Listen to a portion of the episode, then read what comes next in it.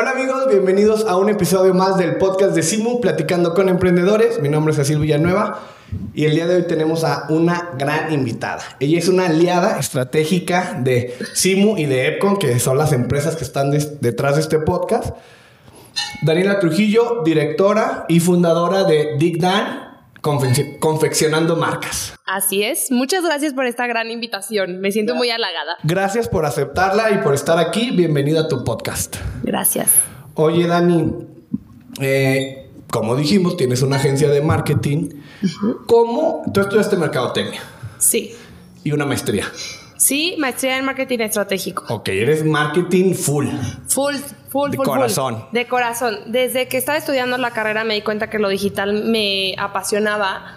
Pero a la hora de elegir una maestría, yo tenía dos requisitos. Una, ¿dónde me podía ir de intercambio? Porque en la universidad no lo, no lo pude hacer y no me podía quedar con las ganas. Entonces yo literal hablaba a las universidades y era de... ¿Tiene intercambio? ¿Tiene intercambio sí o no? Y así iba descartando. Y la segunda es que ya estaba trabajando, ya estaba muy metido en lo digital, teniendo certificaciones y demás, que también me di cuenta que lo digital, pues hoy en día tienes un botón a la derecha, al día siguiente a la izquierda, entonces una maestría en digital se me hace a mí que no es lo óptimo porque se va a quedar obsoleto. Entonces opté por estudiar marketing estratégico. Ok. ¿Cómo decidiste iniciar una agencia? O sea, ¿qué, pasaba por tu cabeza para iniciar poner una agencia de marketing? Ok. Me pude ir de intercambio. Entonces, de ahí fue, porque realmente ese no sé qué, qué pasa cuando viajas, me cambió el chip sobre los negocios. Eh, yo tenía un trabajo en el que afortunadamente... te fuiste ya, no sé, el comercial bien. Ok, sí, sí, sí. Eh, yo estaba trabajando en Andrea y afortunadamente mi trayectoria y mi relación con los directores me dijeron, te esperamos cuando regreses, que eso normalmente no pasa. Me voy a Barcelona seis meses y estando ahí pues me cambió el chip de pensar sobre los negocios, veías este otro tipo, la verdad es que mi mente de mercadóloga era como ir a una pizzería y no es como de, ah, sí, solo compro pizza, no, era el cómo la vendían, cómo lo venden, qué promociones tienen y demás. Y regresando, una, tenía una deuda con la tarjeta topadísima. Dos, de momento sí pensé y apliqué para trabajar godín, o sea, godínmente de decir, pues tengo que sacar mis deudas. Pero en ese inter, la verdad es que no encontré algo que me llenara. O sea, no, no veía algo que decía, híjole, aquí me veo. Ya no regresaste, Andrea. No, porque en ese, cuando yo regreso, cambiaron de director, ya no traía como el conocimiento en mi back. Y yo también sentía que ya no era el momento de estar ahí. Que estoy muy agradecida, aprendí demasiado, pero sí vi que ya no era como para estar ahí. Duré ahí tres años, entonces este sí fue como un muy buen momento, pero ya, era el ciclo terminado, ¿no?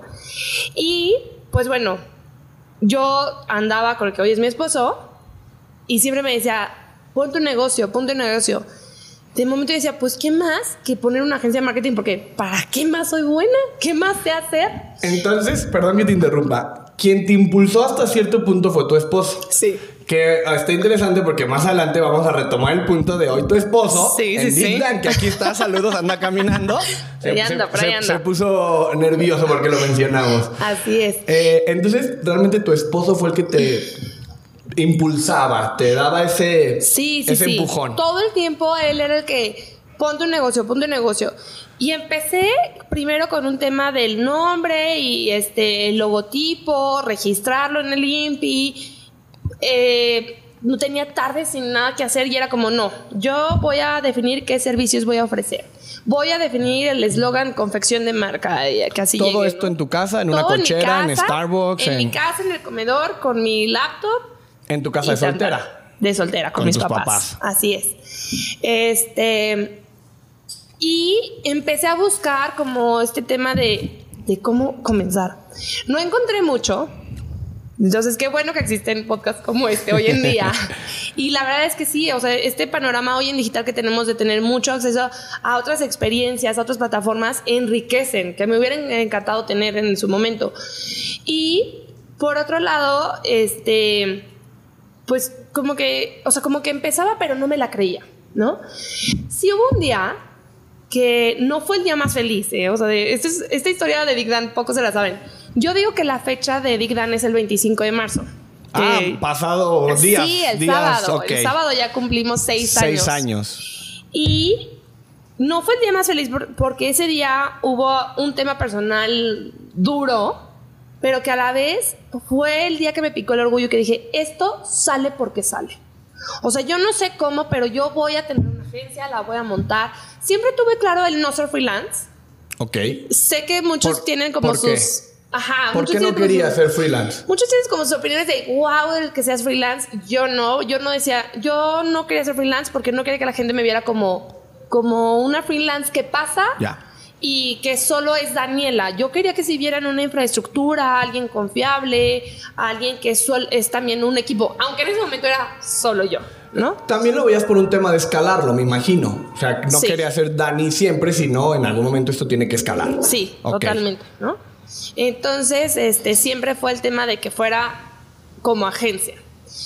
Entonces, pues me di a la tarea de comprar el dominio, hacer correos corporativos, o sea, como dentro de lo que yo sabía que tenía que hacer para poner la infraestructura de una empresa, lo hice.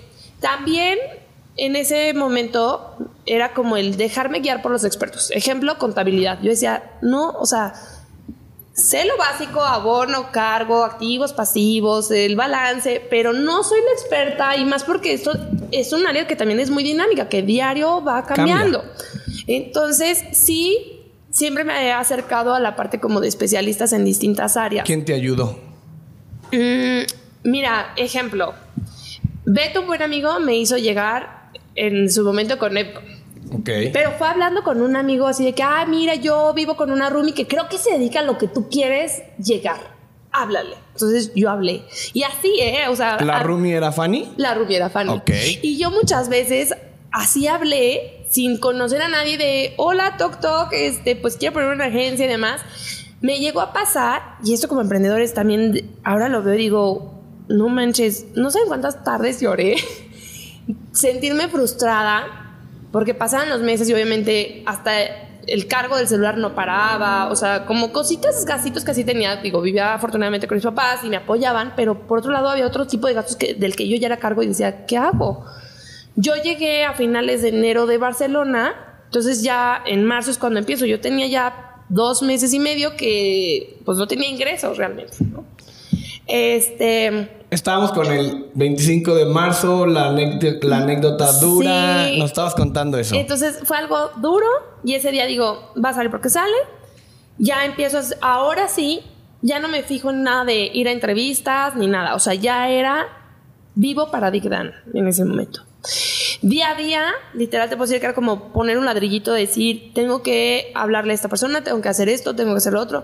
Me desesperaba, mi mamá me decía como, hija, es que no te desesperes, o sea, va a haber un día en el que no puedas de trabajo. Disfruta esos momentos. Y yo, ¿cómo quieres que disfrute estos momentos? Y así. Que soy, que ya no puedes de trabajo. Exacto. que ahora digo, sí, tenía razón. Este, de ahí, pues sí, cada día empecé con algo le hablo también a un amigo para que empiece a colaborar conmigo, un muy buen amigo también de la universidad. ¿Qué era? ¿Era diseñador? ¿Era comunicólogo? Mercadólogo, pero siempre tuvo un gusto y una afinidad por el tema de diseño. Y la verdad es que lo hace increíble. Sí. Entonces, digamos que fue tu primer empleado, tu primer socio. ¿Cómo fue? Mm, mi primer colaborador clave. ¿Ok? Fin. Fin. Y entonces, este, en mayo nos cae el primer proyecto de branding. Ya súper bien. Y también algo fue de que era, a ver, pues no teníamos más que el primer proyecto y demás. Nos quedan muchas horas, pero nos pusimos horarios, a de, a ver, vamos a vernos en este, en este punto, de 9 a 2, de 3 a 6, y siempre encontrábamos algo que hacer. Pero el punto era un Starbucks, era su casa, tu casa. Primero, muchas ocasiones fue un Starbucks, era mi casa, y luego después fue ya como la primera oficina de Big Dan que eh, es un espacio donde su mamá tenía su negocio de floristería. Entonces ahí nos prestaba un espacio de 4x4, ¿no? Ahí estaban tú y él. Exacto. ¿Y se puede saber quién fue ese primer cliente? Claro, es eh, Soren Acosta, es de Irapuato y es una empresa de seguridad patrimonial. Ok, saludos. Sí, que ahora se llama COP. y este, entonces él fue el primer cliente en mayo. Después empezamos a tener un poco más de proyectos, pero a partir de septiembre tengo muy claro que ya no paramos. O sea, ya todos los días era hablar de un proyecto tras otro proyecto.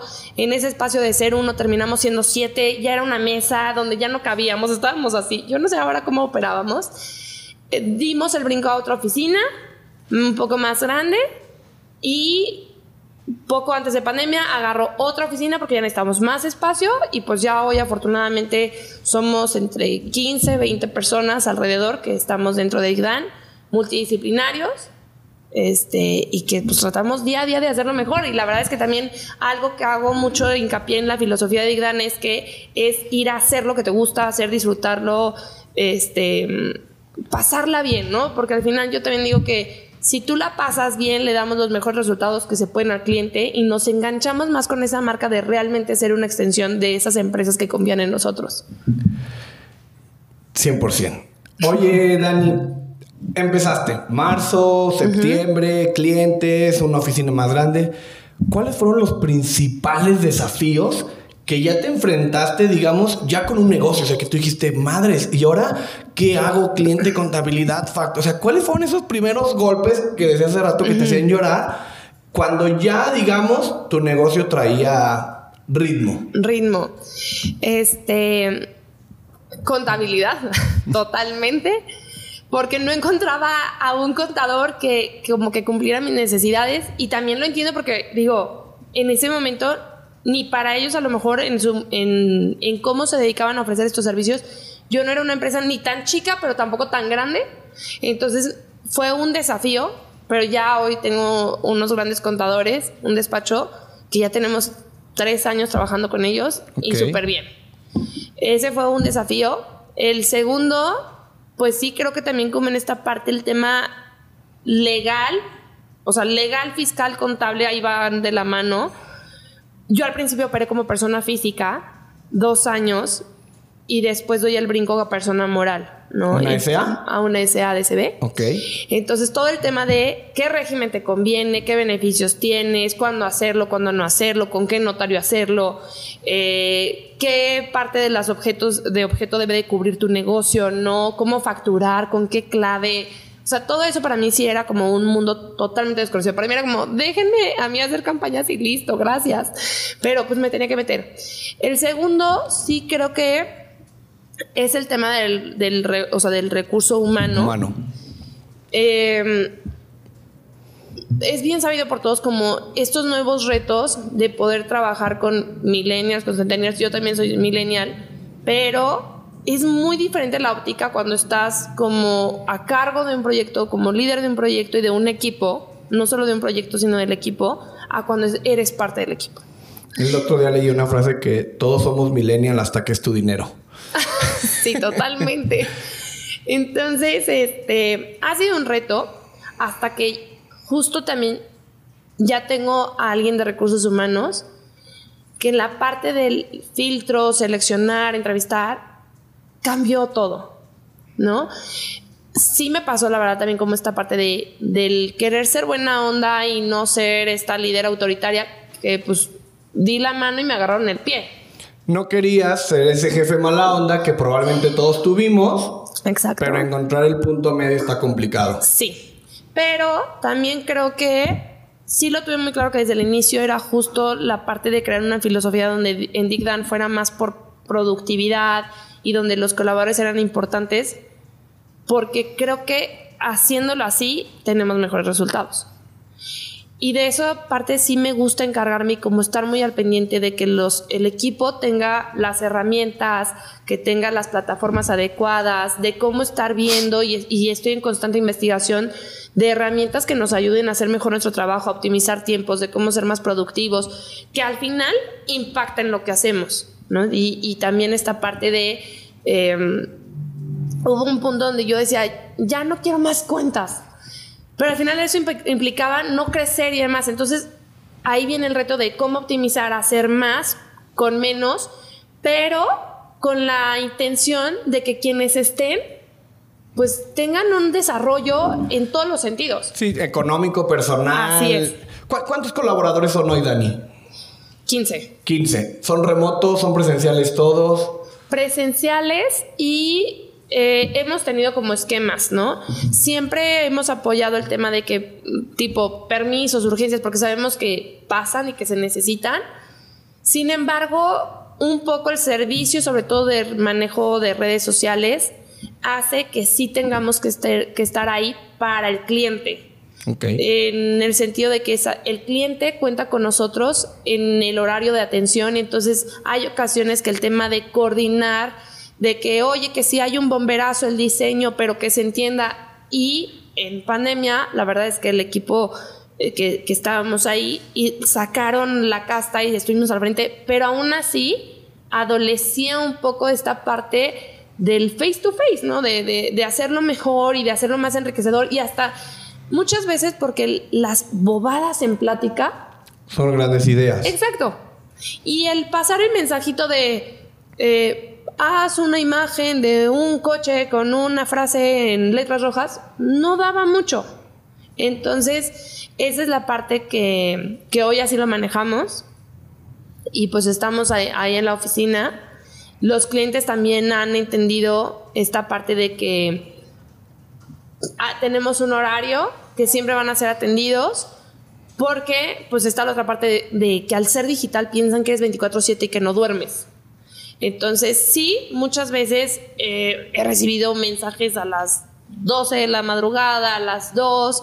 Me pasó un 31 de diciembre a las 11 de la noche de, oye, ¿puedes postear esta fotografía que la acabo de tomar y se me hizo increíble? Y era como, ¿cómo? O sea, estoy a punto de comerme mis uvas. ¿What? Pero pues también vas aprendiendo a, en este otro desafío como a mediar con las cuentas, porque por un lado la verdad es que todas se me han hecho padrísimo las que han llegado a, a Digdan, de entender qué quieren proyectar, de sus alcances, incluso a veces hasta historias personales en las que dices, wow, qué padre que a través de esto ella pudo lograr dar el siguiente paso. Hablas de un equipo, de lo, de lo face to face. El otro día leí una frase del, del maestro Scolari que decía que él en su antiguo edificio, mientras estaba en el elevador, colaboraba o platicaba con otros compañeros y dice, y de ahí han salido ideas para un paper, ¿no? O sea, para una publicación. ¿Cómo defines hoy la cultura de Dick Dan? ¿Qué, qué, qué se vive al interior de Dick Dan? No los valores y la misión, no. no. ¿Cómo, ¿Cómo, se vive el día a día en Dictan? Eh, carrilla, chispa. Hoy te puedo decir que hay mucho baile, mucho baile dentro de Dictan, diario. Por, TikTok, por lo que sea. Por TikTok y porque aparte la verdad es que hoy tenemos un colaborador que le encanta el baile y a todos nos ha puesto a bailar. Ok. hoy hubo un performance increíble en la agencia. ¿Qué es esa persona que hizo la diferencia? Antes de él no bailaban. No, no y sí. O sea, porque por ejemplo, también hay el típico, bueno, no sé si tan típico, pero con nosotros sí, de, ay, este viernes vamos a vernos de pijamas, este viernes vamos a vernos vaqueros. Y bailábamos, este, no rompas más. Porque van vaqueros. Claro, porque vamos vaqueros. Aquí hay una anécdota que... Que eso es parte de lo presencial, que eso no vas a bailar vaquero en el Zoom, en el Slack. Sí, sí, sí.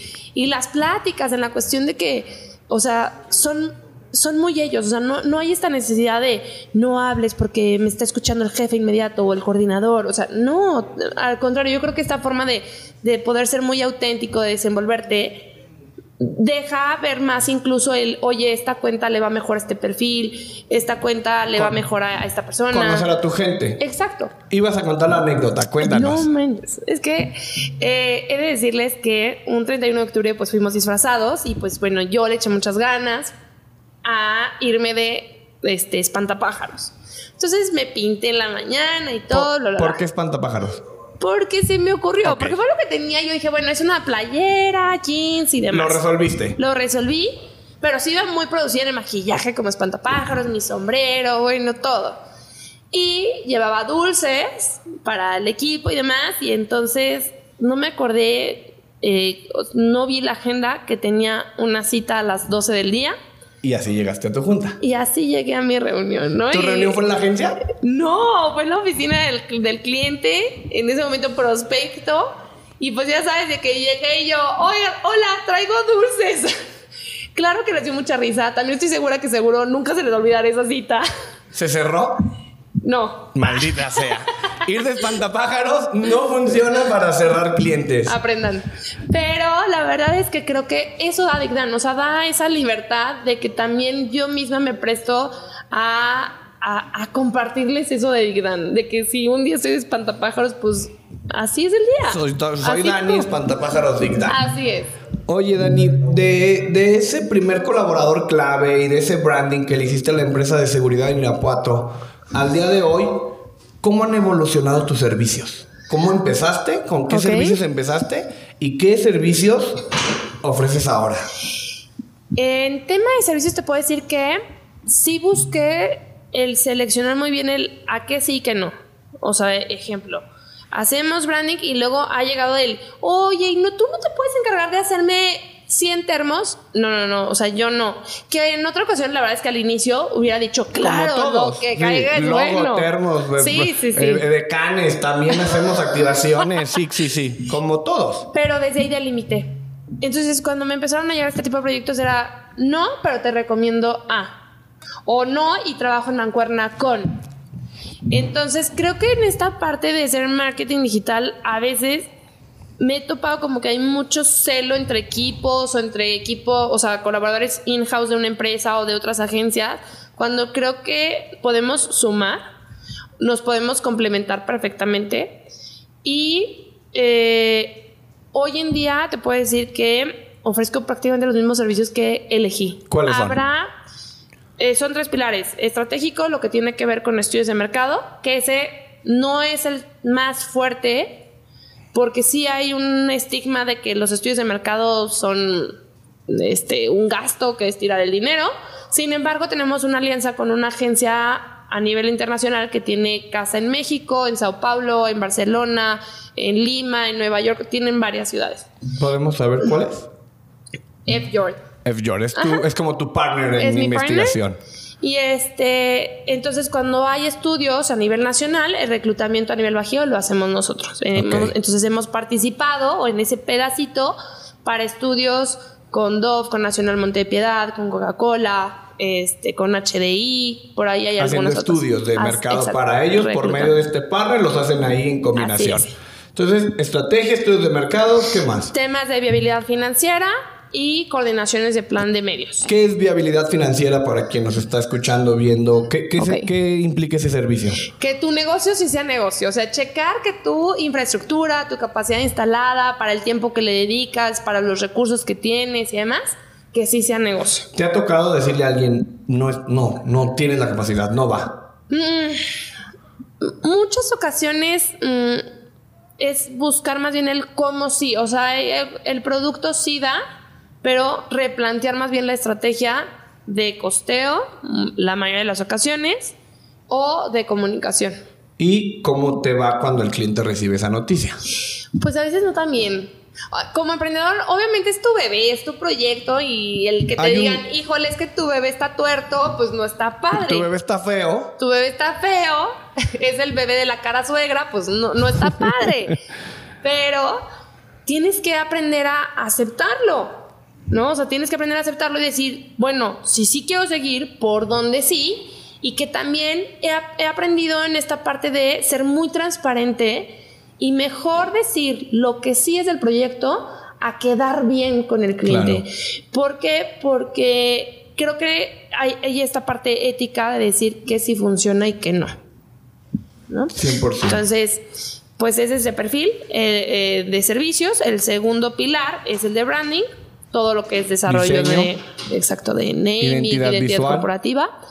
Y el tercero de marketing digital, que en el de marketing digital, eh, pues todo lo que implica de desarrollos web, que muchas veces, pues, o sea, es el ancla, porque nosotros en el tema de campañas con Google Ads, gestión de redes sociales, todo el tema de configuración, es, es lo más fuerte de nosotros y es la operación del día a día, ¿no?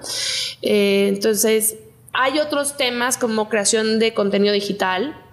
Hemos hecho revistas digitales, blogs internos, boletines para empresas, pero no es como el pan de cada día, como las redes Y sociales. no es tan rentable, me imagino. Fíjate que sí. Sí, es rentable. Sí, sí lo puedes encontrar. Y por ejemplo, otro proyecto es el eh, tipo, hemos hecho programas de influencers a nivel nacional o de embajadores de marca, que no es tan común que te lo pidan, pero sí es rentable.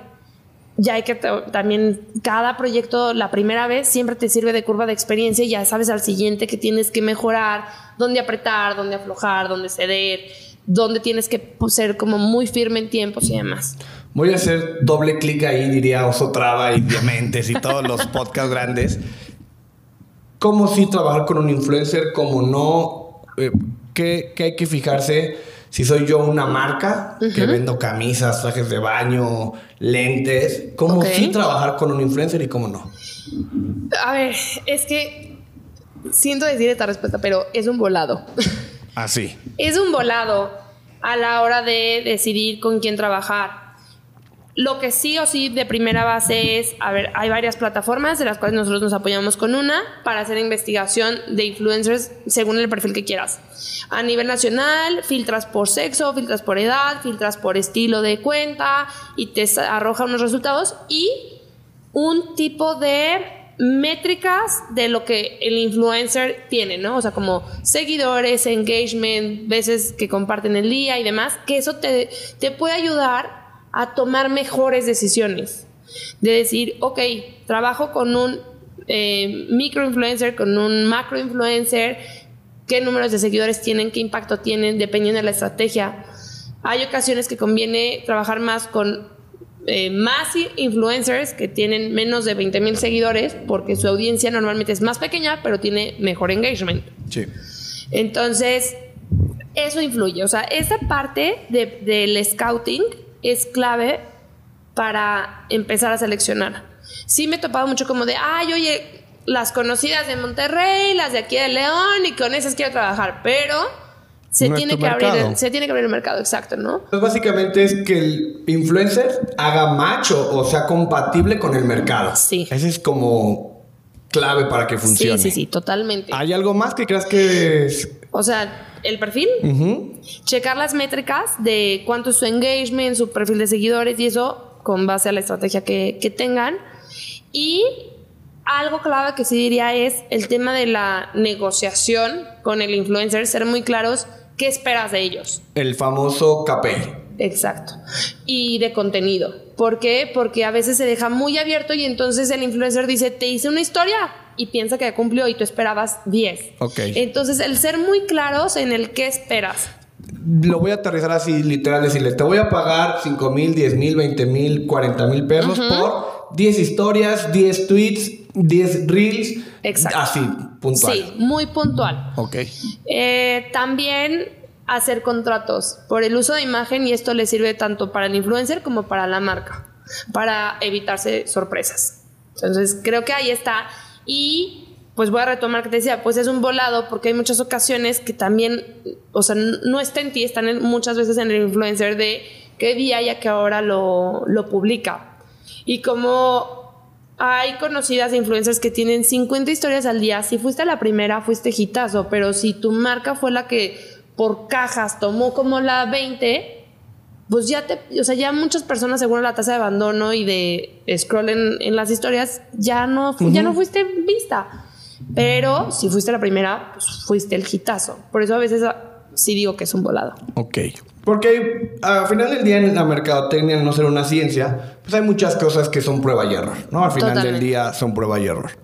Oye, Dani, en la mañana escuchaba este podcast famoso de Jessica eh, y hablaba con una doctora y hablaba ella que desde que estudia le cuesta trabajo ser mujer, ¿no? Porque los propios doctores juzgan a las estudiantes de medicina y al estudiante hombre es el doctor, desde ser estudiante y la estudiante mujer es la muchacha, la ceñito. En algún momento tú como fundadora de una agencia, de una empresa, eh, hablando con otros emprendedores, empresarios hombres, ¿Te has sentido como que el ser mujer te limita, te empodera? ¿Cómo ha sido esa parte?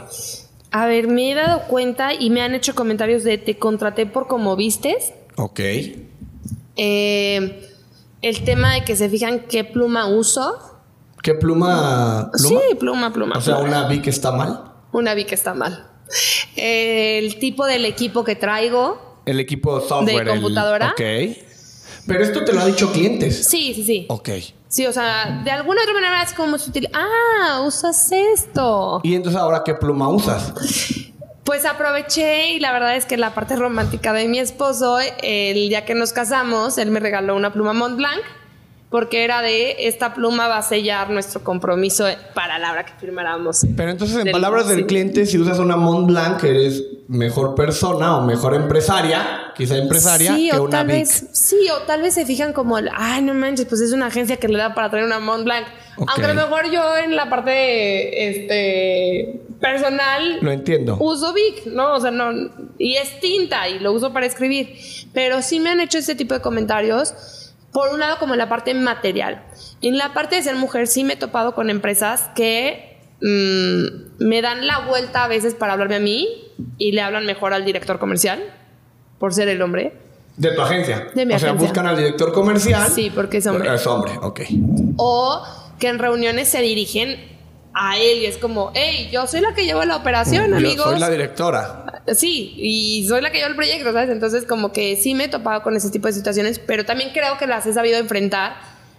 Que ya tengo esa mayor madurez de decir, a ver, ni me voy a enganchar, ya sé cómo llego con este tipo de clientes y poco a poco, la verdad es más por el, el- a ver, yo lo veo así como por el flujo del trabajo, es que les quede claro que yo soy la que llevo tal parte del proyecto, que con tal personita ven temas de operación, con tal personita ven este temas de diseño, con tal persona ven temas administrativos. Entonces, como si él, sí me ha tocado el tener que ganarme mi lugar frente a un cliente por ser mujer. Eso sí me ha tocado. Y por el otro lado, ¿te ha tocado que conectes más con alguna otra emprendedora? ¿O no necesariamente? Mm, No necesariamente, ¿eh? No necesariamente. Y la mayoría de los clientes han sido hombres que mujeres. O Tu- sea, tu- n- tus clientes hoy en DICDAN, Sí. la mayoría son hombres. sí, la mayoría son hombres. No sé si coincida como por un tema generacional o porque todavía siguen siendo más los hombres más aventados o por que a ti te elección. tocó. Exacto. Al- seguramente hay una agencia que dice mis clientas son más Exacto, mujeres. son más mujeres. Ahí sí es suerte. Oye, Dani, hablando un poquito de, de tu equipo y hablabas al principio del, del podcast, decías que el marketing digital es muy cambiante, que no vale la pena en una maestría en digital porque el botón cambia. ¿Cómo te aseguras que tu equipo esté capacitado, que esté actualizado, tú misma? ¿Qué haces? ¿Cómo, cómo haces esa Ok. parte? todo el tiempo estar mucho en, ahora sí que metida en el navegador, en cursos, en webinars, en blogs, eh, inspirándome en otras cuentas, muchas cuentas inspiracionales grandes, o sea, voy a hablar por ejemplo de cruceros, entonces me fijo en Royal Caribbean, no llevo un crucero ahorita, pero es como el, esto lo puedo tropicalizar así, de esta manera, en este contenido de nuestra cuenta o de la cuenta de alguien más. Yo también ah, en la parte visual hablo mucho de que el ojo se educa, entonces es como de estar viendo, estar consumiendo contenido, estar consumiendo contenido. Y en la parte intelectual, pues sí, no queda de otra más que justo estar en el medio. O sea, sí trato mucho el estar informada desde mi rol en temas de liderazgo, de cómo ser más productiva, de cómo buscar que el día sea de 72 horas y no de 24, eh, cómo poder tener contenta al equipo, pero también en el tema de operación, hablando de campañas, estar viendo, estar muy al pendiente de las actualizaciones, de los perfiles, estoy muy al pendiente de asociaciones oficiales que están relacionados al tema de internet, cuando sacan estudios, cuando hay eventos, cuando hay congresos, de estar ahí para Di- estar actualizado. Dinos uno del- de, los últimos que haya sido algún evento, alguna asociación que te guste. Ok, ejemplo, AMBO me gusta mucho. La Asociación Mexicana de Ventas Online. Así es. Yo tengo una queja al presidente de la Asociación Mexicana de Ventas Online. ¿Cuál es ¿Por tu qué no le puso Asociación Mexicana de Ventas por internet? O sea, ¿por qué si somos México? ¿Por qué tuvimos que ponerle ventas online? Ya, Porque fin de la queja. Iba a ser más práctico, yo creo.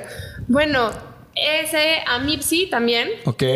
Y me gusta tener mucho el tema del congreso que hace Merca 2.0. El de cátedra. El de cátedra. Ok. Este, he asistido también a varios seminarios que hace cátedra.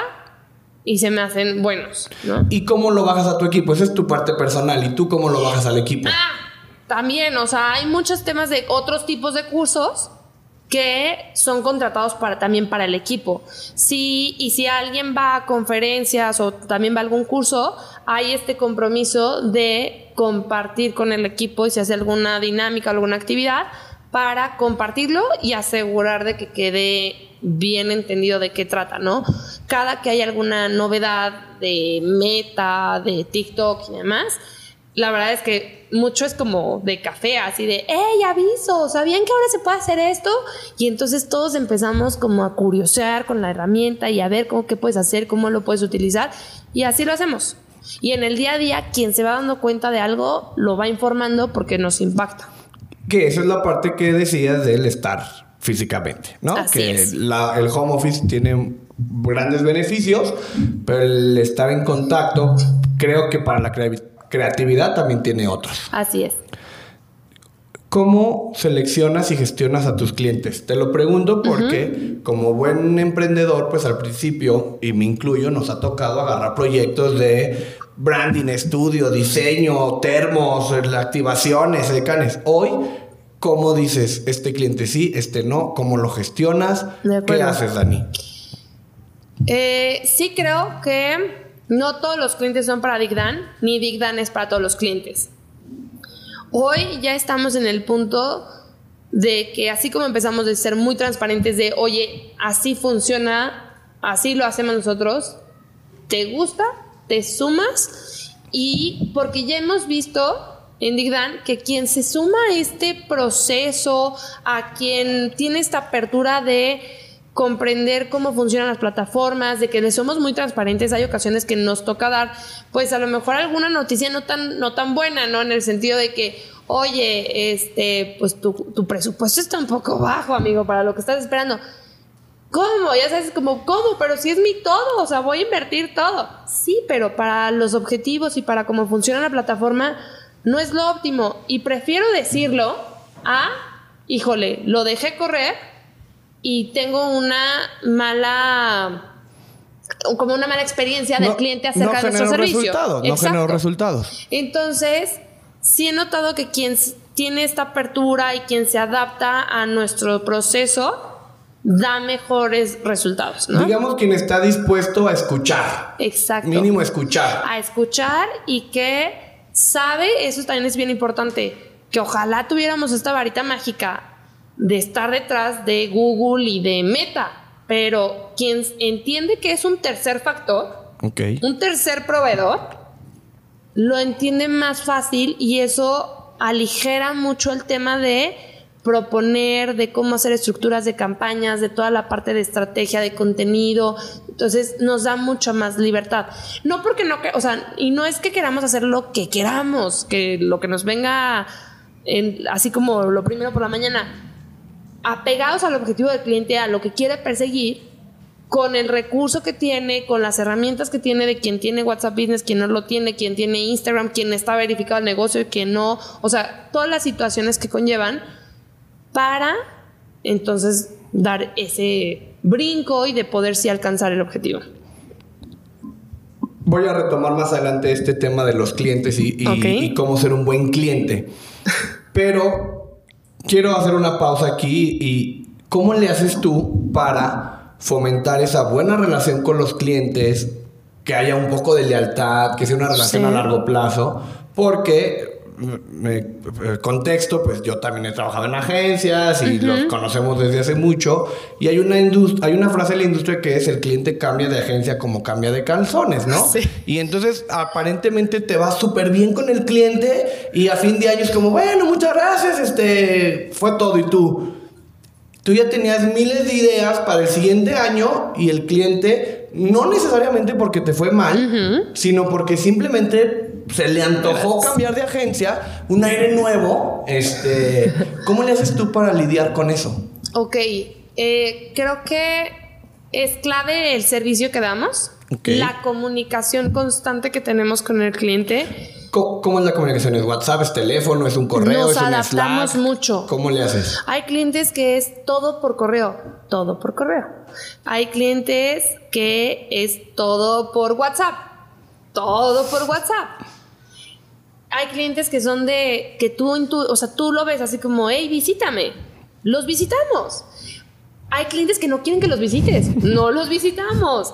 Entonces nos vamos adaptando al tipo de cada cliente en cuestión de comunicación, pero que haya comunicación. Eso Uno, ha sido claro. comunicación. ¿Qué Comunicación. El tema de la puntualidad en tiempos? En entregas. en entregas. Dice mi buen amigo Beto, saludos. La fecha de entrega es sagrada. Así es. O sea, totalmente de acuerdo. Ah, tú lo conoces a Beto, pues Sí, claro. coincido con Beto. y es que eh, sí creo que esta parte es, es de mucha sorpresa para muchas cuentas que tenemos.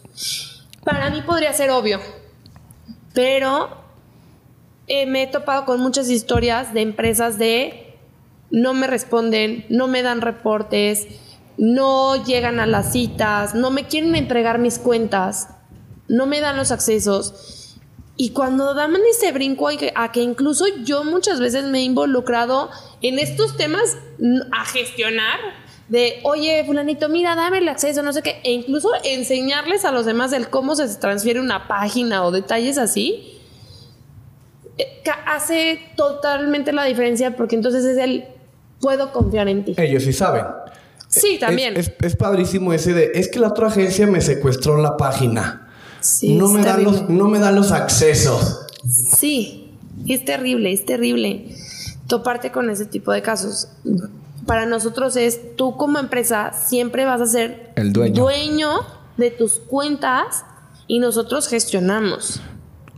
Comunicación, puntualidad. Que- Y el servicio, o sea, el servicio de... Y esta parte que repetiré, del, del ser muy transparentes, de una modalidad ética de hasta dónde sí alcanzo yo a tener control y hasta dónde no, porque hay otras plataformas que operan lo que yo configuro. El, el no endulzar el oído al cliente Sí. solo por vender, ¿no? El decirle, mira, esto no depende de mí, vamos a ver, prueba y error. Sí, sí, sí, sí, totalmente, ¿no? Hablabas también hace rato de, las, de la parte como de selección de clientes y, un poco a esto que, como qué factores son claves. El ser muy mm, directos y honestos también así ha funcionado. ¿Por qué? Porque sí me ha tocado también al- así personas como muy cínicas de decir, oye, ¿por qué no le enseñas a mi sobrino? Oye, yo estudié carrera, maestría, tengo un equipo desarrollándolo y tú quieres que además en 15 días o en una hora le enseñe a tu sobrino. Si te enseño, ¿No? pero pues le va a costar 100 mil pesos. O sea, con mucho Claro. gusto le enseño. Le va a costar X cantidad de Claro, dinero. claro. O también el, eh, eh, otra cosa, ¿no? De, oye, Dani, es que encontré a alguien más barato. O sea, ¿por qué? O sea, quiero contigo por, por lo transparente que has sido, por bla, bla, bla. Que me lo destacan mucho. Y es, pero me lo dan más barato. Sí, pero es que justo esto que yo te lo digo, y por el valor que tengo y por la espe- especialización del equipo que tenemos, vale lo que vale. Y porque sé que te estoy dando un producto acorde a, que eso también es otra parte en la que yo me preocupé siempre desde que inicié la agencia, que fueran precios justos. A ver, tiene que ser negocio, ¿no? Porque al final hay 15 familias que comen de la agencia. O sea, tiene que hacer negocio. Probablemente más por tus indirectos. Claro, y los todo, indirectos ajá. y demás, ¿no? Pero también el otro lado que sea justo, porque también me he topado el otro tipo de historias de, híjole, es que me cobraron un branding en una cantidad estratosférica y me entregaron solamente el PDF, ni siquiera el editable, editable. y ni lo pueden usar ni nada. O sea, también te llegas como al otro extremo que dices, pobre cliente, las que ha pasado para llegar hoy conmigo y contarme ahora sí por, por mala suerte, todas las experiencias que ha tenido que pasar para llegar a este punto, ¿no? Eh, empresas que llegan con desconfianza total de, oye, pero ¿y el, ¿y el monto cómo lo paga? ¿Lo, lo pagas tú lo pago yo? ¿Y cómo se hace? Y es que yo, o sea, lo entiendo porque Sí, pues ya- han pasado por historias Ya traen difíciles. un contexto donde no les fue bien. Exacto. Ahorita que hablabas del barato y aprovechando que aquí está Andrei, na- teníamos nosotros uno de una persona realmente enojada cuando es que nosotros me lo dan más barato y tú. pues vete con ellos. No, pero es que me lo dan más baratos. ¿Por qué tú me lo das caro y tú? ¿Qué quieres que haga? O sea, me acordé ahorita porque es como, todavía te dicen, es que el otro me lo da más barato y tú. Claro. Pues, pues ¿Sabes ¿qué, hago yo, no? O sea, Lo más común en el tema, por ejemplo, de sitio web, o sea que, que luego va muy anclado porque en una segunda fase quieren publicidad en Google. Entonces va muy de la mano en la estructura del sitio web con los resultados o optimización que pueda tener la campaña de Google. Oye, ¿qué tal si me voy con el más barato y luego tú me llevas Google? Sí, pero es que si tu sitio no está bien hecho, las campañas no van a funcionar y me vas a echar la culpa a mí, porque el sitio está ahí. Está ahí.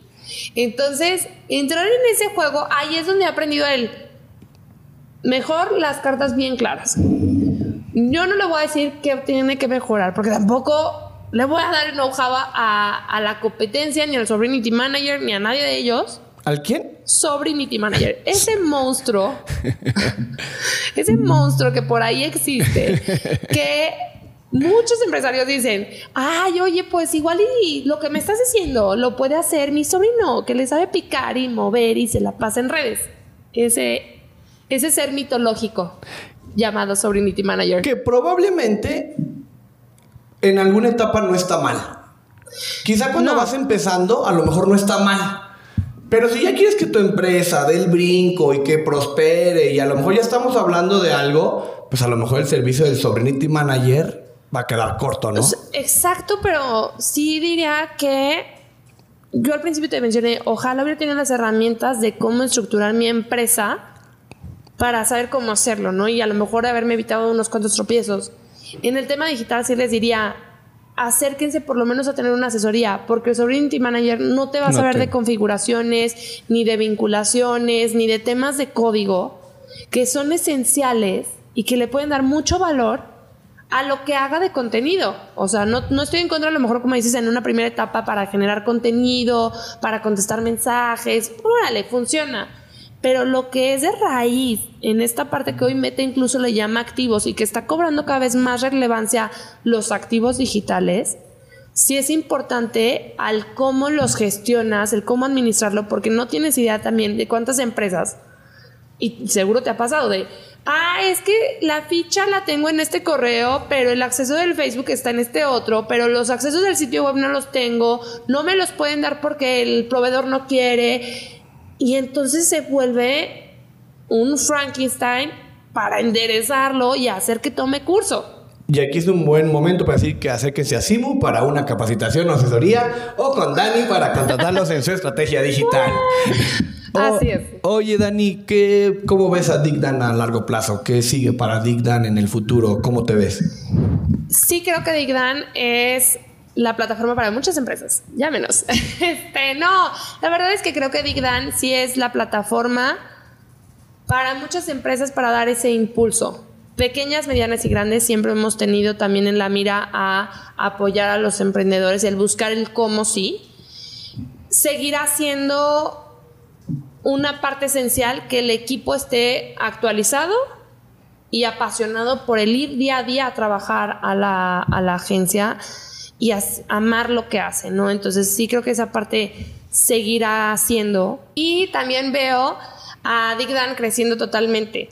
Hoy en día somos una empresa que representa una plataforma de unicanalidad de un socio comercial que está en España. Esta plataforma ya opera muy fuerte en España y en Italia y en México la traemos nosotros. Ya también eso nos ha dado el abrir a otro tipo de empresas, retailers que tienen arriba de 10, 20, 100 puntos de ventas, que puede ser en una localidad o a nivel nacional. Y esta plataforma mejora la experiencia del usuario en todos los sentidos. Digo, puede ser otro tema para Otro podcast. profundizar Ajá. totalmente, pero creo que esa es una, una gran plataforma que va a ayudar a Digdan a crecer como equipo y Como empresa. como empresa y también para ayudar a muchas empresas a generar más ventas. Todas las empresas al final es, quiero ser mejor, quiero ser el número uno y quiero vender más. Y esta plataforma logra Ayuda. esta parte. Claro. Entonces Digdan, digamos que se va a apalancar o le gustaría aprovechar plataformas que ya existen para ser representante, socio y seguir ayudando a los emprendedores, a los empresarios con diferentes soluciones. No te podría decir si de varias plataformas, pero de esta que cumple y cubre al 100% la experiencia en un punto de venta físico, en una aplicación, en redes sociales, en tienda e-commerce. Sí. Sí, porque creo que ya ahí cubre un sinfín de necesidades que tienen hoy en día las empresas por eh, IDs duplicados, porque no tienen un buen control de su inventario, de quién lo compró, cómo lo compró y demás, ¿no? Entonces, creo que esta sí es una gran plataforma que lleva a Digdan a otro nivel. Seguiremos, así como con nuestra Alianza de México, creo que esta parte de fortalecer y consolidar. O sea, yo veo a un Digdan consolidándose de los 6 a los 10 años. Creo que estos 6 años han sido de grande aprendizaje, de un gran crecimiento, de darnos, o sea, ahora es que agradezco la confianza de todas estas empresas que la han tenido con nosotros y con gran orgullo es decir que son arriba de 200 empresas las que han colaborado y que nos han dejado ser equipo. Creo que esa parte de, de ver a Digdan como equipo de muchas empresas y no solo de una empresa proveedor y cliente, sino que realmente somos equipo. En Digdan usamos mucho esto de somos equipo, somos Digdan. Y así lo veo a largo plazo. Está padre que dices ahorita de seis años, 200 empresas. En el episodio, no recuerdo el número, pero hablábamos con Ricardo Viramontes, que tiene un estudio de diseño. Y él decía, fueron cinco años de exploración. Su empresa hoy tiene 11 o va a cumplir 11. Entonces, en los primeros cinco años hacíamos branding, hacíamos redes sociales, hacíamos páginas web. Hoy son de branding people. Entonces, entiendo la perfección. Es decir, son seis años donde desde la mesa del comedor de mis papás hasta la agencia que tengo hoy con 15 colaboradores, pero los próximos años que siguen van con todo, ¿no? Van full.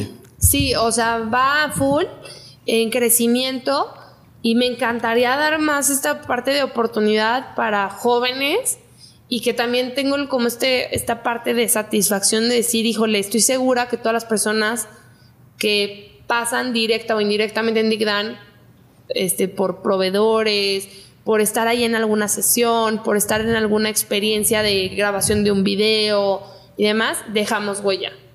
Creo que esa es la parte donde también está inspirado Digdan al ser muy auténtico y trascender con todas aquellas personas que colaboran y que, que colaboran directa o indirectamente con nosotros. Claro, hay que crecer el cliente, crecer al interior y crecer los colaboradores. Totalmente. Oye, Dani, ya nos vamos a acercar a la parte final. Digo, faltan varias preguntas, que aparte de las preguntas del día de hoy, muy amablemente la inteligencia artificial las hizo por nosotras. Entonces, en la mañana estábamos mi socio y yo ahí probando y... ¿cómo pues? Aprovechando. Y la verdad es que me gustaron. Pero hay una que obviamente no me dio la inteligencia artificial, pero es... Hay algo que cuando yo me enteré dije, no mames, qué chingón, esto hay que contarlo. Tú pusiste tu agencia tú sola. Sí. Y estabas soltera, ya de novia, te casas, tu esposo aquí presente tenía un muy buen trabajo, pero en algún momento tu agencia creció tanto que le dijiste... Vente. Vente. Bueno, quiero hacer, dio cuenta. quiero hacer ese gran paréntesis porque, perdonen mi asombro y si sueno muy eh, old school, por lo general es al revés. No quiero que se malinterprete ni mucho menos, pero por lo general el marido jala a la esposa. Y si hay más casos, escríbanlos. Y si tú, mujer, jalaste a tu esposo, por favor, ponlo. ¿Cómo fue? ¿Cómo se vivió la agencia en tu matrimonio? Ok. Platícanos esa historia. La verdad es que la virtud de detectar este potencial fue totalmente de él. Así como él me impulsó de ponte un negocio, evidentemente en estos años en los que yo estaba sola manejando Digdan, en el tras también siempre estaba él cualquier tema de decisión, cualquier asesoría, cualquier titubeo que a lo mejor yo pudiera tener ante un proyecto, le marcaba, le mandaba mensaje de, oye, necesito cinco minutos para ver este tema. Entonces, siempre estuvo detrás. Siempre fue como un coach, un asesor o un socio incluso. Sí, sí, sí, socio totalmente. O sea, ahí estuvo detrás. Hasta que llegó un punto donde le mostré unas proyecciones y además recuerdo que se venía el hot sale de, para una marca importante de calzado a nivel nacional. Y era de. ¿Ya di quién? Ya échate el comercial. claro, claro. Era Zapatos María Valentina. Entonces, claro que era el punto de, a ver, tengo que hablar contigo. Primera, en estas tres semanas voy a trabajar lo que tenga que trabajar, así no duerma por lo que implica hot sale.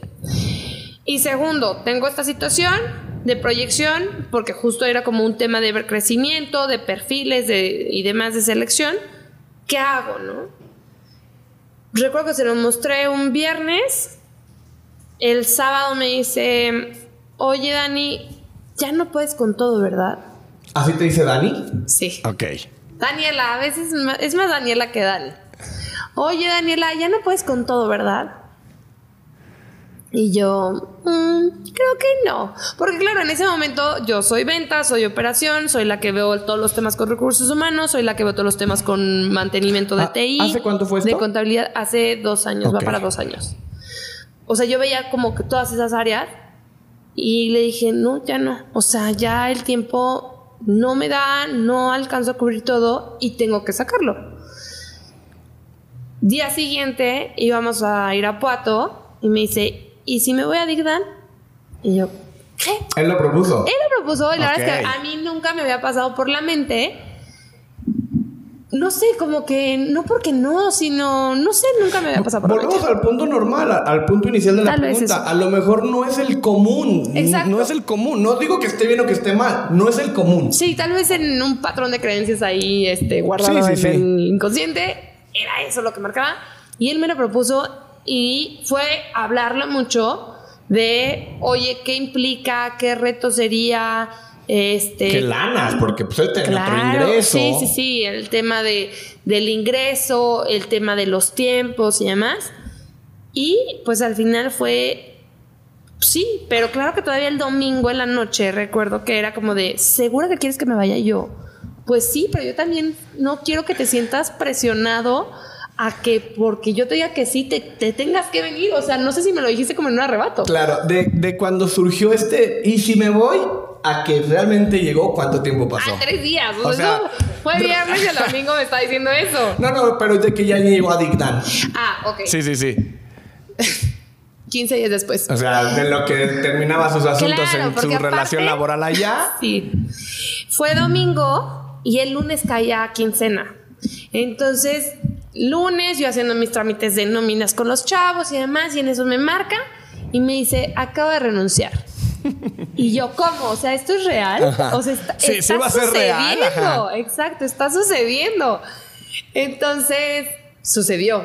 Sí, voy a terminar la quincena, en lo que reclutan y demás.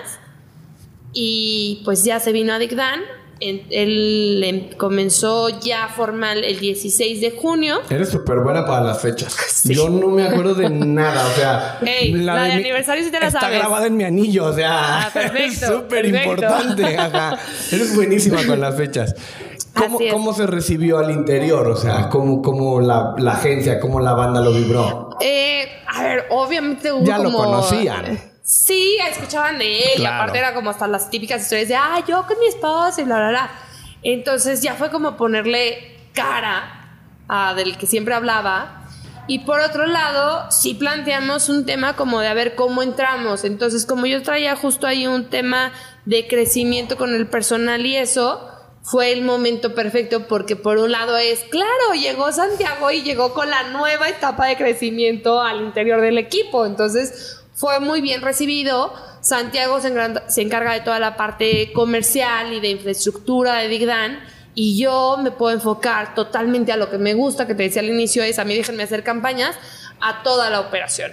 Y por eso ya estoy como más el tema de pendientes de configuraciones, research, plataformas, todo lo de inteligencia artificial. Nosotros ya tenemos meses usándola antes de que fuera el boom de chat GTP. Entonces, creo que eso ha permitido que incluso eh, el estar a cargo del equipo podamos estar, yo siento que sí estamos en este punto de- y de ya poder decir de un paso adelante de lo que está viniendo y de estar preparados. Digamos que tú te quedaste con operaciones y él con administración diagonal ventas personal o. Sí, o sea, toda la com- comercial e infraestructura. Ajá, todo Total. el comercial e infraestructura. Sí. Oye, Dani, ¿qué consejo le darías a alguien que quiere poner su agencia? No la ponga, no, no se crea. Me va a hacer competencia.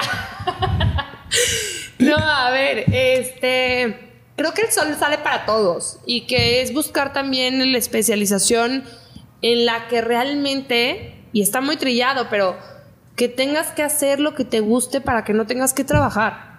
Entonces, sí pónganla, sí también diría acérquense, creo que aquí hay dos fuentes muy buenas en el que sí creemos que el compartir ayuda a crecer a todos, porque en muchas ocasiones cuando estás exponiendo y compartiendo, me ha tocado dando clases y cursos, ahí es donde viene el momento huracán donde dices, para esta cuenta, la ardillita está trabajando por detrás y para esta cuenta hay que hacer esta estrategia o por qué no implementamos esta otra y por qué no metemos publicidad por YouTube y por qué no por Spotify y por qué no hacemos por Instagram. Entonces, enriquece demasiado. Sí diría que acérquense a asesorarse a quien, a quien más confianza le tengan.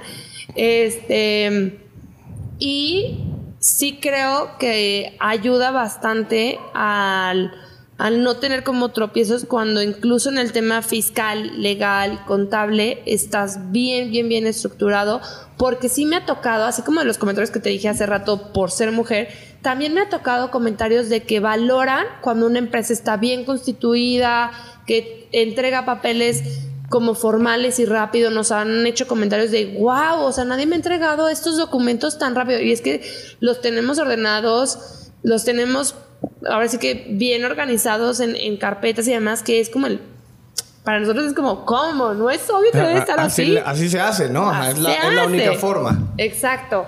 Entonces, sí creo que el, tener una agencia, tomen su tiempo de experimentación, especialícense, asesórense a, a, profesionales en el área en el que ustedes digan, híjole, yo aquí no soy tan fuerte. Y eso les va a evitar muchos errores que pueden costarle. Entonces, creo que esa parte. Y sí, hablando ya, hablando de agencia de mercadotecnia, es, esto es en un continuo cambio en el que debes estar despierto y estar actualizado siempre. Si esto es a lo que te quieres dedicar, no se vale ni para ti ni para las empresas que se acerquen contigo decir, llevo redes sociales y lo que vas aprendiendo y en el día a día porque ves que se ajustó un botón, ya decir que sabes, sino realmente meterte a un tema de saber la gestión de comunidad, de marketing content, de storytelling, de todo lo que envuelve para que entonces si tu agencia tenga ese valor diferenciado. Básicamente es asesórate y mantente actualizado.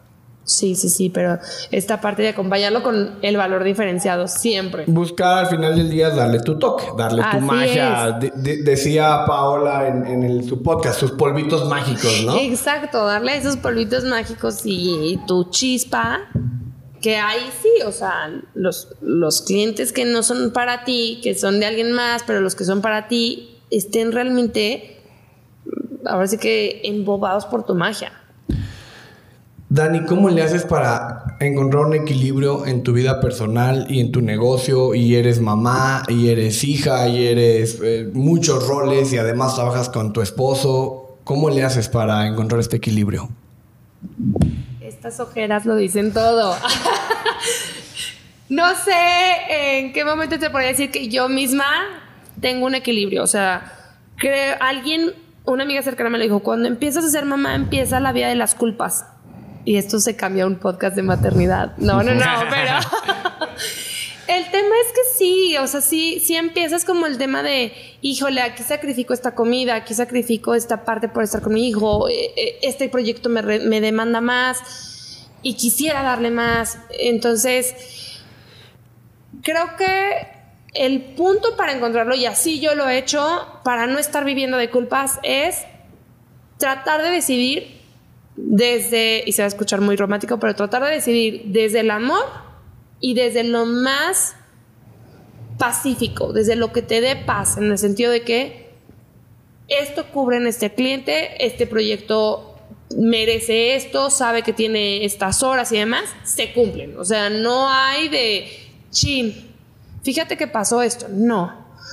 Por otro lado, las decisiones en torno a mi hijo, de si meterlo a guardería o no, son, son desde el amor, en el sentido de que a ver qué es mejor para él en su crecimiento, en su rendimiento, en su estimulación y demás. En el tema de... ¿Está en guardería? Está en guardería. Bienvenidos a Bebe Tips con Marta. Sí, sí, sí. Al final del día entiendo el punto. No, no, sería imposible tener tantas horas para todo. No, y es que va muy ligado. O sea, a los tres meses me lo empecé a llevar a la agencia y, y cada vez más despierto. Lo tenía en la carriola, ya sabes, con el pie aquí, así paseándolo y acá las manos.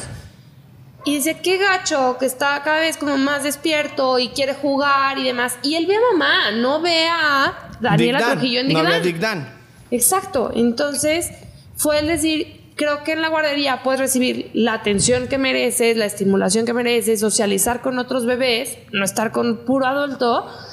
Y por eso digo que decidir desde el amor. Entonces, el tiempo que yo estoy en el trabajo es totalmente el trabajo. En el momento que estoy de mamá es totalmente de mamá. En el momento que estoy de pareja, trato de estar al 100 en el tema de pareja. Aquí sí voy a desmentir. Al principio dijimos, híjole, de la casa para adentro no hablar del trabajo. Imposible, imposible. Y más, y más padre en el sentido de que los dos lo disfrutamos tanto. A él le encantan las ventas y, y la parte también como creativa y tiene su chispa y le encanta la comedia. Entonces, somos como cómplices incluso de que los temas personales y de trabajo tienen su toque de pareja que al día siguiente es, hey, vamos a hacer esto y vamos a, a promover esto otro, porque viene de un peloteo constante con mi pareja. 24/7, es un peloteo Totalmente. 24/7. Exacto, totalmente 24/7. Qué chingón. Entonces, se ha vuelto hoy en día también en el tema de pareja como un- una complicidad muy padre, porque lo, creo que lo hemos podido llevar muy bien en, en el nivel pareja, en el nivel profesional, en tener una comunicación sana, tanto de trabajo como de persona, como de pareja. Y sí también está la otra parte personal. O sea, yo algo que sí me dije a mí misma, embarazada era él, no te puedes dejar. Digo, y esto a lo mejor sí más en el tema de, hay muchas mamás que después de ser mamás se dejan y el cuerpo y el esposo y el no sé qué. Yo decía, no puedo, o sea, porque mi estilo de vida y por las empresas y por lo que a lo, a lo que le debo honor, así como el, el cantante a los Al fans, público. al público, yo a la agencia. Entonces, yo le debo a mis colaboradores, yo le debo a, a los, a todas las empresas que confían en nosotros, le debo a mi pareja, le debo a mi hijo, que también es estar yo muy bien. Y es el darme el espacio para hacer ejercicio. ¿No? Entonces. A las 6 de la mañana, ¿qué haces ejercicio? Sí, voy a las 6 de la mañana, 5.40 suena la alarma. Entonces, hay quienes me dicen, pero ¿por qué te despiertas a esa hora? Porque es mi tiempo y es el tiempo más rico para mí, porque también, o sea, es esa parte personal que me da muchos beneficios, o sea, me da como el, según yo algún día lograré ser Barbie, o sea, de estar toda fit. Por otro lado, el tema de todo el estrés, sacar ese cúmulo que las otras personas no merecen, a lo mejor algún, en algún momento los cinco minutos de mala onda de Daniela. Y por el tema de salud y demás, o sea, los beneficios que te contrae el tener ejercicio, para mí es ese. Así como hay otros momentos que descubrí que me encanta cocinar, cuando cocino es mi momento, ¿no? O sea, y, y lo disfruto mucho. Entonces, creo que esta parte de disfrutar en donde estás, en el momento en el que estás y estar ahí. Porque también me ha tocado saber historias de, híjole, es que estoy en el trabajo, pero pienso en el bebé, estoy, en el, estoy con el bebé, pero pienso en el trabajo.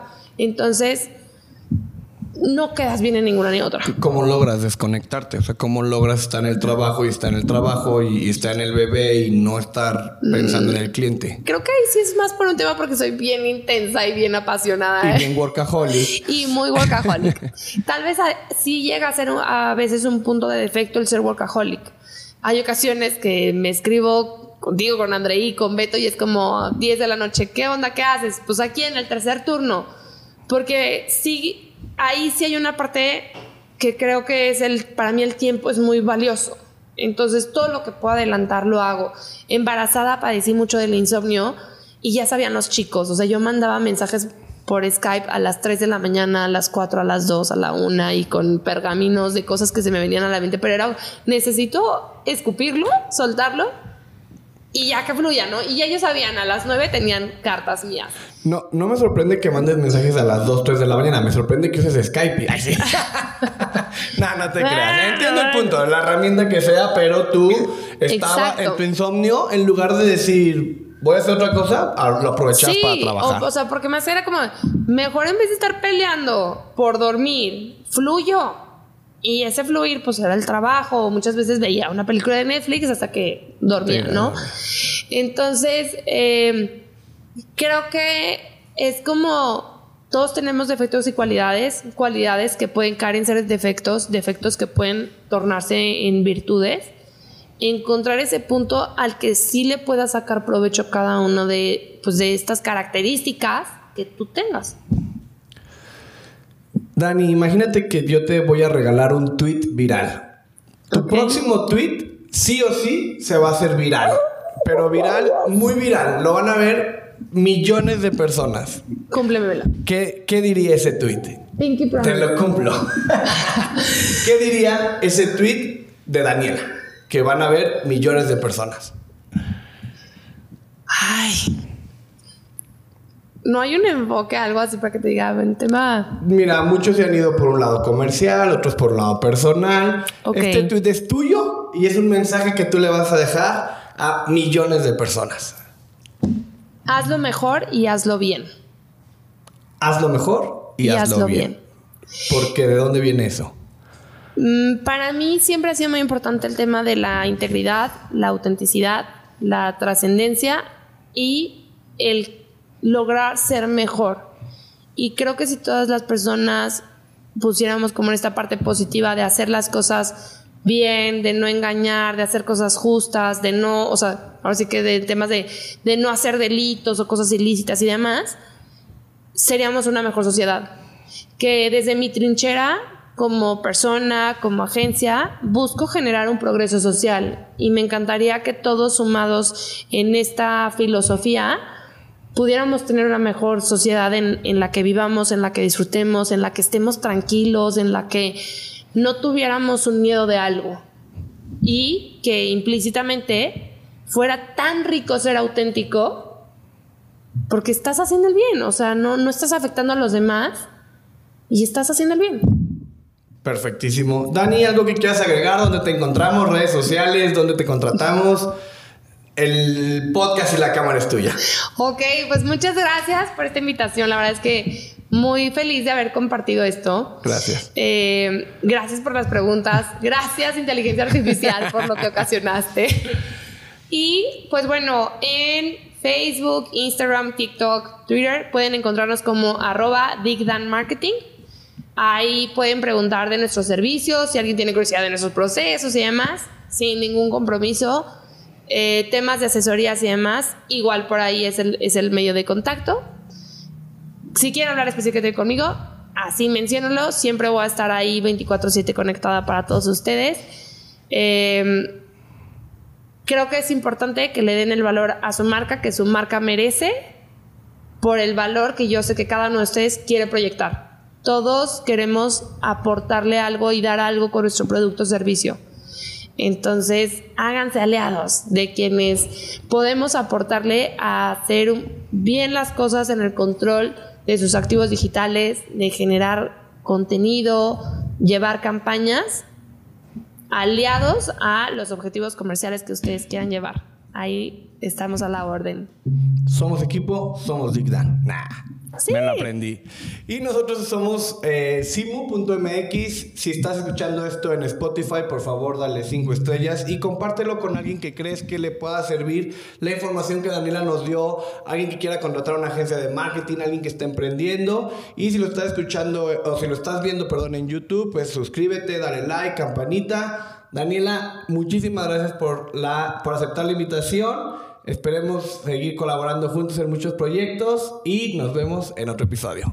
Muchas gracias, gracias Paciel. Un gusto haber estado aquí con ustedes. Chao amigos. Chao. Vámonos.